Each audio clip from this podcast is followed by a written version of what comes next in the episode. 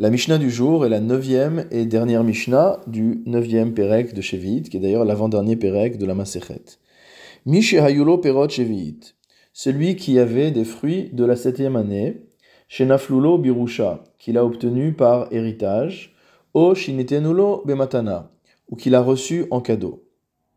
Rabbi Eliezer Omer, d'après Rabbi Eliezer, Inatenu le Ochlehen, motamo on les donnera à ceux qui les mangeront, Vachachamim omrim, tandis que les sages disent En achote niskar, le fauteur n'est pas récompensé, et là imacheru leochlehen. On devra les vendre à ceux qui les mangeront, ou dmehem itraleku lecholadam, et l'argent ressortant de cette vente sera mot à mot divisé entre toutes personnes. Nous allons voir le commentaire du Barthénora pour comprendre les euh, propos de la Mishnah. Donc la Mishnah a commencé par nous dire que d'après Rabbi Eliezer, si jamais quelqu'un a reçu des fruits en cadeau ou en héritage, des fruits de Shemitah évidemment, il doit les donner motamo les ochlehen.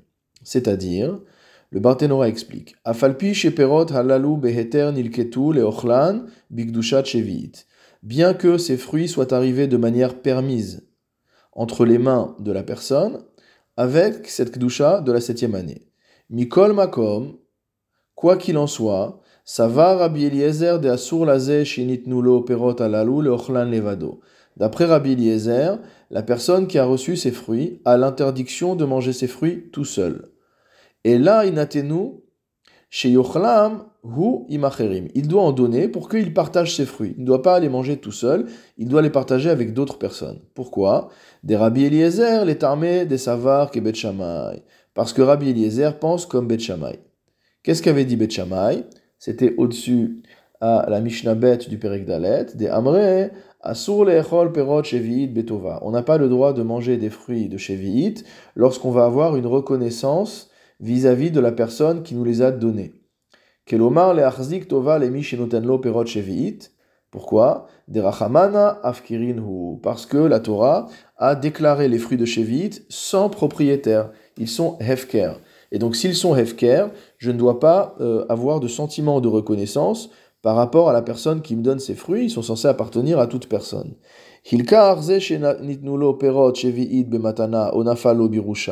C'est pourquoi la personne qui a reçu des fruits de Shevit en cadeau ou en héritage, Asur Levado, à l'interdiction de les manger seuls, de manière à ne pas être reconnaissant vis-à-vis de celui qui lui a fait hériter ses fruits, ou celui qui lui a donné ses fruits en cadeau, et donc en partageant ses fruits avec d'autres, il n'y a plus de reconnaissance puisque ces fruits sont euh, constitués comme une sorte de bien public. Maintenant, la question est de comprendre quel est le sens des paroles des Chachamim. Les Chachamim ont dit En achote niskar que mot le fauteur n'est pas récompensé, ne doit pas être récompensé. De quoi parle Chachamim? Le Barthénora explique Chachamim lidvarav de Rabbi Eliezer ka'amrele. En fait, les Chachamim ne sont pas en train de donner un enseignement qui leur est propre, ils sont en train de répondre à l'avis de Rabbi Eliezer. C'est-à-dire, les didan des mutar les chol perot shevid ben betova ben shelo betova. Les Chachamim tranchent l'alacha comme Betilel. C'est-à-dire qu'on a le droit de manger des fruits de la septième année, ben betova, ben shelo betova, qu'on ait une reconnaissance ou qu'on n'ait pas de reconnaissance par rapport à la personne qui nous a donné ces fruits. Donc pour nous, tout va bien. Et là, les didar, maintenant pour toi, Rabbi Eliezer, qui est possèque comme Bet de Amart Asur Lechol Perot Betova. Et donc tu nous as dit qu'il était interdit de manger des fruits de la Shemitah si jamais on avait une reconnaissance vis-à-vis de celui qui nous les a fait obtenir.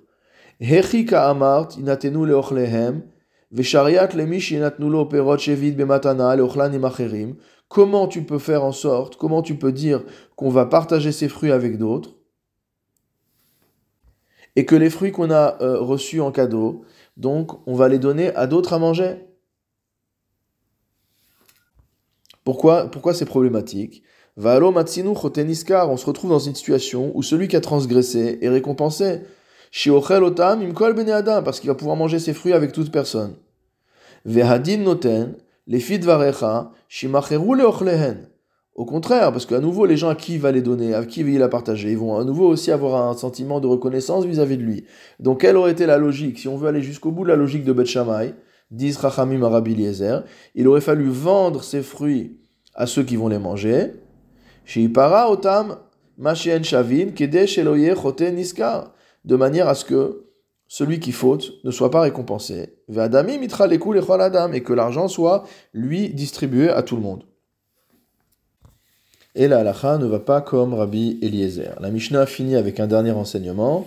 Ha'ochel meisa chevi'it ad shelo hurma chalata chayav mita. Celui qui mange de la pâte de la septième année avant que la chala en ait été prélevée, chayav mita est passible de mort. Avant d'expliquer le sens de l'enseignement, il faut préciser que cette sentence de mort est une mita bideshamaim, c'est une mort donc euh, par le tribunal céleste, et c'est la halacha pour celui qui mange de la chala de manière volontaire. Quel est notre cas? On parle d'une personne qui a fait du pain avec de la farine qui a une gdusha chevit, qui a la sainteté de la septième année, et qui a voulu manger, cette, a voulu manger ce pain avant de prélever la chala. Pourquoi la personne n'a pas voulu prélever la chala Parce qu'en fait, il a dit, étant donné que par rapport à la septième année, il est écrit Leochla velolisrefa, c'est marqué les ochla pour en manger. Et les chachamim ont déduit de là que les fruits de Shemitah, les produits de la Shemitah, ne doivent pas être détruits. Donc on ne va pas les brûler. Or, qu'est-ce qu'on fait avec une chala si elle devient impure? On doit la brûler. Donc le raisonnement est de dire, étant donné qu'on risque d'en venir à brûler la chala si jamais elle devient impure, et que cette chala elle-même a une gdusha chevit, ce qui est interdit, alors je ne vais pas prélever la chala, je mange sans chala. Donc la Mishnah vient nous dire que cela est interdit. Reshit arisotechem amra Torah. La Torah a dit que on doit prélever les prémices de la pâte, donc ce qu'on appelle en termes euh, la chala. Mais ezo isa shetiye chala tarimu. Le Barthénoa rapporte l'enseignement des sages, selon lequel, quelle que soit la pâte dont il s'agit, on devra prélever la chala, même si cette pâte est une pâte qui vient de produits qui ont la Kedusha Shemitah. Il y a une raison supplémentaire pour laquelle on aurait pu penser qu'il n'y a pas de chala à prélever, c'est qu'il n'y a pas de trouma et de maaser à prélever pendant l'année de la Shemitah. On ne prélève pas sur les produits de la Shevite. Donc étant donné que la chala s'appelle également un prélèvement, chala tarimu, c'est écrit dans la Torah, on aurait pu penser, au-delà du problème d'impureté dont on vient de parler sur la chala, qu'on doit brûler, on aurait pu également penser que la chala, que la pâte étant une pâte de Shemitah, il n'y a pas de prélèvement de chala. Et c'est pour ça que le, les chachamim viennent et nous disent que dans le passou qu'il est écrit les dorotechem à propos de la chala, pour vos générations. Et on apprend de là que on doit prélever la chala même sur la pâte de Shemitah. Donc c'est une différence entre le prélèvement de la chala et tous les autres prélèvements euh, agricoles, comme Trouma, Maaser, etc., qui eux sont suspendus l'année de la Shemitah, en tout cas sur les produits qui ont la Kdusha de Shemitah.